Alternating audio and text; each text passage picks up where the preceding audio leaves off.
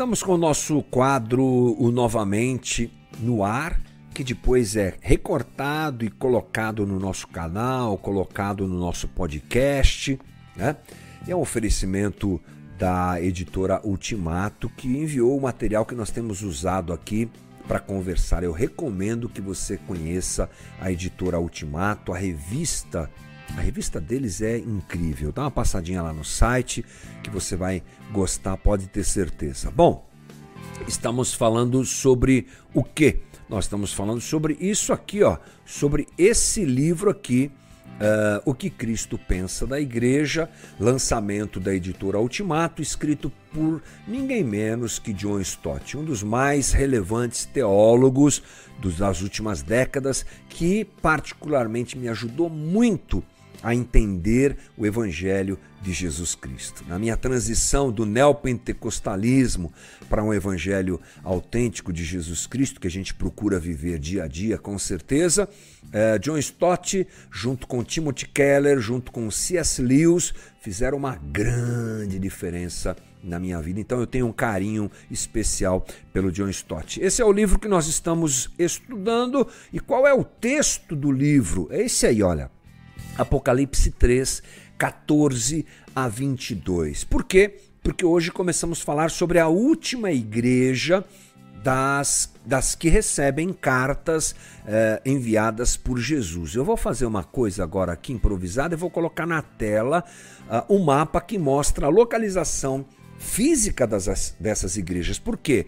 Porque eu sei que no Apocalipse a gente tem uma série de figuras, símbolos, mas não é o caso dessas igrejas, gente.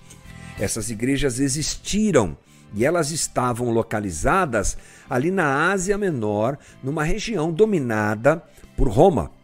Ok? A província romana na Ásia Menor. E você pode ver a sua direita, olhando para as igrejas, a última igreja de cima para baixo é a igreja de Laodiceia. Nós já falamos sobre todas. Essa daí é a igreja de Laodiceia e é sobre elas, sobre ela, melhor dizendo, que nós vamos conversar a partir de hoje. Provavelmente serão três lives falando sobre Laodiceia e aí nós encerraremos essa conversa aqui. Vamos ler? Vamos ler juntos, né? Deixa eu puxar aqui a minha tela para ler com você. Versículo 14 de Apocalipse 3. Ao anjo da igreja em Laodiceia, escreva. É a ordem de Jesus. Estas são as palavras do Amém, a testemunha fiel e verdadeira, o soberano da criação de Deus. Que forte isso, né, gente? Aí ele diz: Conheço as suas obras, sei que você não é frio nem quente. Melhor seria que você fosse frio ou quente. Assim, porque você é morno, não é frio nem quente, estou a ponto de vomitá-lo da minha boca. Versículo 17. Você diz: Estou rico, adquiri riquezas e não preciso de nada. Não reconhece, porém, que é miserável, digno de compaixão, pobre, cego e que está nu. Dou este conselho: compre de mim ouro refinado no fogo, e você se tornará rico. Compre roupas brancas e vista-se para cobrir a sua vergonhosa nudez, e compre colírio para ungir os seus olhos e poder enxergar. Versículo 19. Repreendo e disciplino aqueles que eu amo. Por isso, seja diligente e arrependa-se. Eis que estou à porta e bato. Se alguém ouvir a minha voz e abrir a porta, entrarei e cearei com ele e ele comigo. 21. Ao vencedor darei o direito de sentar-se comigo no meu trono, assim como também venci, sentei-me com meu Pai em seu trono.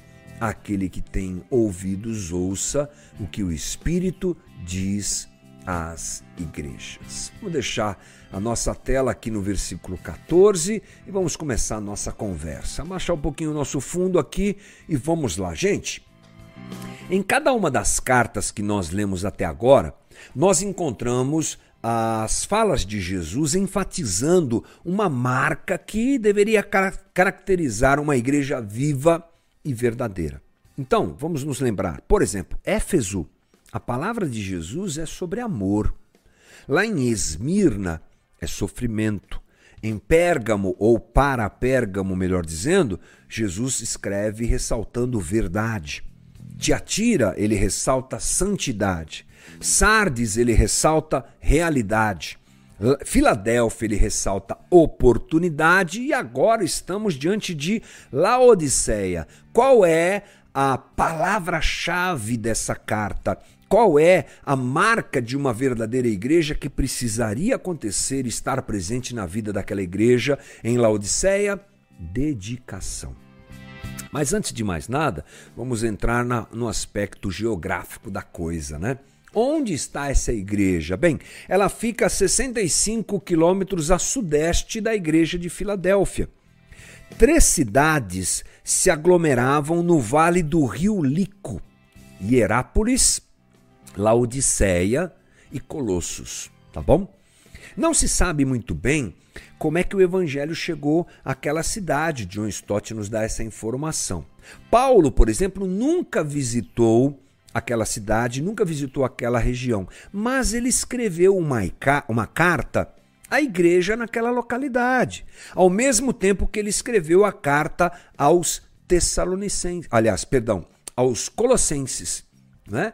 Então você tem é, historicamente essa referência trazida por John Stott em que Paulo se comunica com a igreja em Laodiceia, inclusive na mesma época que ele escreve aos Colossenses, mas não se sabe como é que a igreja começou lá. A ideia de John Stott, e, e obviamente ele faz uma pesquisa para trazer essa informação até a gente, é que a carta de Paulo talvez tenha sido uma carta circular alguma coisa do tipo, mas isso fica na, na questão assim da hipótese, né? Bem, essa carta, gente, é dura. Jesus fala pesado com essa igreja. Os dias eram maus para aquela cidade e para aquela igreja naquela cidade, não é? Trata-se da mais dura de todas as cartas e contém muitas censuras e nenhum elogio. Todas as cartas que nós lemos juntos aqui, elas tinham, elas eram compostas dessa maneira, escritas dessa maneira, elogios, repreensões, não é? E depois uh, uma palavra de promessa para a igreja. O formato de todas elas é assim. De Laodiceia não, é só paulada, como a gente costuma dizer, é? Bem, o problema dos cristãos daquela igreja em Laodiceia é que eles eram mornos ou seja, não eram frios e nem quentes. Nas demais igrejas, todas, todas elas, eu, eu penso que sim, não me lembro bem, mas todas elas eu acho é, que tinham um problema com relação à infiltração de doutrinas heréticas, não é? Elas lutavam também contra a pressão que o Império Romano fazia e tudo mais. Mas não é o caso de Laodiceia.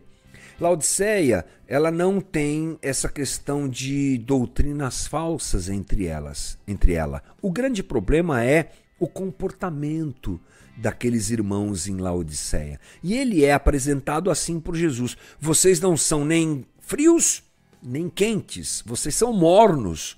E por serem mornos, eu tô, eu tô a ponto de vomitar vocês da minha boca. O adjetivo laodicense era usado uh, para descrever alguém que era morno na religião, na política ou em qualquer outro aspecto. John Stott traz essa informação interessante, não é? A ligação entre aquela igreja e a realidade do nosso tempo é muito forte. John Stott já começa assim, não é? é porque ele descreve, ela descreve vividamente a religiosidade respeitável, não é? Também uma religiosidade, religiosidade nominal e tanto sentimental, um tanto sentimental. Então, John Stott compara muito a igreja de Laodiceia e os irmãos da igreja de Laodiceia, o comportamento deles, ao que nós vivemos hoje no Evangelho. É? Parece que nós tomamos um banho morno de religião, diz ele. A citação, inclusive, de serem mornos, provavelmente, diz John Stott, tem a ver com as fontes termais de uma cidade que eu já citei aqui, Hierápolis. Ou seja, eles não tinham um comportamento decisivo. Eles não tinham uma situação em que eram frios ou quentes. eles ficavam ali no banho-maria, como a gente costuma dizer. Bem, John Stott chama o próximo ponto no seu livro de Em Chamas por Cristo. E a referência que ele dá é o versículo 15. Vamos ler juntos aqui. Olha só.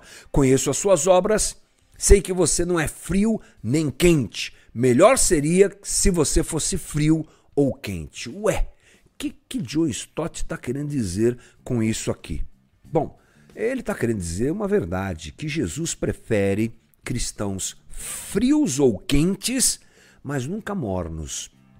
O texto fala isso, mas John Stott nos diz que essa é uma verdade que está dentro do texto bíblico, como de modo geral.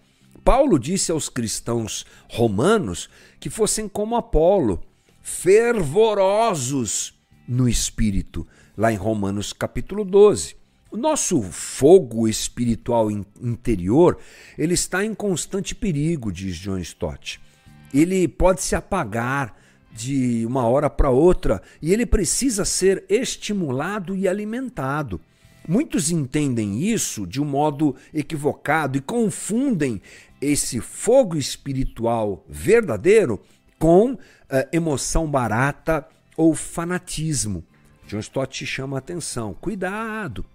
para não confundir esse fogo autêntico, verdadeiro, com fanatismo ou com emoção. Não é? Mas ele diz: é, em certo aspecto, o evangelho é vivido de maneira fanática. Por quê? Porque exige de nós dedicação completa e total, mas não sem sentimento ou inteligência. Essa é a diferença que ele pondera aqui. Uh, quando você pensa em um fogo e compara isso ao fanatismo ou alguma coisa que é feita só sentimentalmente, falta o quesito entendimento, falta o quesito inteligência. Aliás, o outro livro que eu recomendo do John Stott é isso: crer também é pensar. Né? Ele sempre, nas suas falas, nos seus livros, nos estimula a pensar. Então, é disso que ele está falando, de um fogo, não é? De uma vontade de servir radicalmente Jesus que é acompanhada por inteligência, acompanhada por compreensão. Um compromisso que é sem reflexão, é, ele, não, ele não é fanatismo em ação. Mas reflexão sem compromisso é a paralisia total da ação. Então são aquelas frases de impacto que o John Stott gosta de usar e que a gente encontra aqui nesse livro também. Então, o que ele está dizendo? Você não pode confundir uma maneira radical de servir a Jesus, porque é isso que ele espera de nós, com fanatismo. Só se não houver inteligência, só se não houver, sem, eh, se houver eh, sentimentalismo exagerado, é que esse é um caminho complicado, né? Então, John Stott começa a dizer aqui que o, o tempo que nós vivemos é um tempo de entusiasmo e deve ser assim. Jesus espera encontrar homens e mulheres corajosos e fortes, que apresentem seu compromisso de maneira consciente a Jesus. Quando Jesus diz que é melhor até sermos frios do que mornos, porque numa primeira vista a gente acha que ser morno é melhor do que ser frio. Mas sabe sobre o que ele está dizendo? Ele está dizendo que uma consciência sem entrega completa é mais prejudicial do que a própria falta de consciência. Veja bem, você conhece o Evangelho. É o caso dos nossos irmãos em Laodiceia. Né? Eles conhecem o Evangelho e eles decidem não se esquentar, eles decidem não ferver, eles decidem não ser, serem quentes eles ficam na mornidão. Então, era melhor que não conhecesse a verdade. Era melhor porque aquele que é morno, ele conhece, mas não tem dedicação para esquentar a sua vida e a sua relação com Jesus. Ele conhece, mas ele fica ali na superficialidade. Ele sabe a verdade, mas ele não abraça isso como uma realidade completa para sua vida e ele fica flutuando como morno em torno da verdade. Jesus está dizendo: é melhor que você não conhecesse. Se você conhece e vive nessa falta de dedicação, era melhor que não tivesse conhecido. Se eu conheço Jesus, John Stott diz isso. Se eu conheço o Natal, se eu conheço a Sexta-feira Santa, se eu conheço a Páscoa, por exemplo, ou seja, Se eu sei o que é o Evangelho e ele usa essas datas como referência da nossa fé, precisa isso precisa ter um significado é, real na minha vida, não é? Ou seria melhor não entender nada, como eu já disse. É verdade que a igreja tem seu receio quanto ao entusiasmo, mas o entusiasmo é parte essencial do cristianismo. John Stott está falando aqui de movimentos, né, gente? que priorizam sentimentalismo, que priorizam um fanatismo não explicado. E é nesse ambiente que acontece a exploração do coração, a exploração do amor das pessoas. É nesse ambiente que pessoas são machucadas, feridas, enganadas. Não, não é disso que John Stott está dizendo. Não é aquele fanatismo que me leva a querer ter experiências com Jesus e aí eu vivo só de experiências. E quando acaba a experiência? E quando vem a dor? E quando vem a crise existencial? E quando você completa 40 anos de idade, você olha para trás e fala: Uau, o que, que eu fiz com a minha vida agora? O Evangelho precisa ser a nossa realidade. E no Evangelho não pode faltar entusiasmo. A obra de Jesus, ela deve nos tornar gente entusiasmada, porque é uma obra feita pela graça de Deus sobre nós. Então é disso, complemento eu aqui, que John Stott está falando. Jesus aprova esse entusiasmo, mesmo que a igreja desaprove. Jesus não aprova ah, o abuso dos irmãos. Jesus não aprova o uso místico dos dons que a igreja deve usar para a edificação dos outros como ferramenta de exploração de muitos. Jesus não aprova uh, os profetas que se levantam enganosamente na igreja para dizer: Eis que te digo. E isso ser um instrumento, sendo isso um instrumento de poder, de hierarquia espiritual. Disso Jesus com certeza não se agrada. Mas do verdadeiro e genuíno uh, entusiasmo, pode ter certeza que sim. Bem, a mensagem para nós é a mesma do que para a igreja em Laodiceia. Vamos ver o versículo 19 que é citado aqui.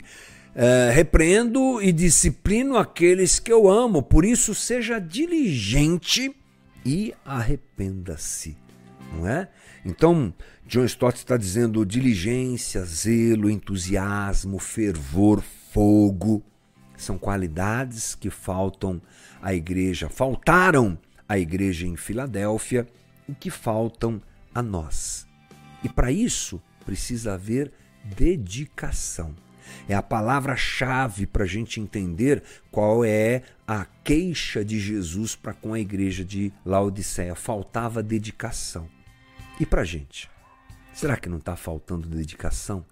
Tanto tempo no TikTok, tanto tempo nas séries do Netflix, tanto tempo sem fazer nada e tão pouco tempo ouvindo a voz de Jesus através da Sua palavra, lendo coisas edificantes, orando, tendo momentos de relacionamento profundo com Deus. Talvez para nós também esteja faltando dedicação. Que Jesus nos ajude. Quarta-feira tem mais conversa aqui novamente sobre essa igreja e sobre tudo que Jesus quer corrigir na vida da igreja em Laodiceia. Espero que ele faça essa obra também na vida de cada um de nós. Bora lá?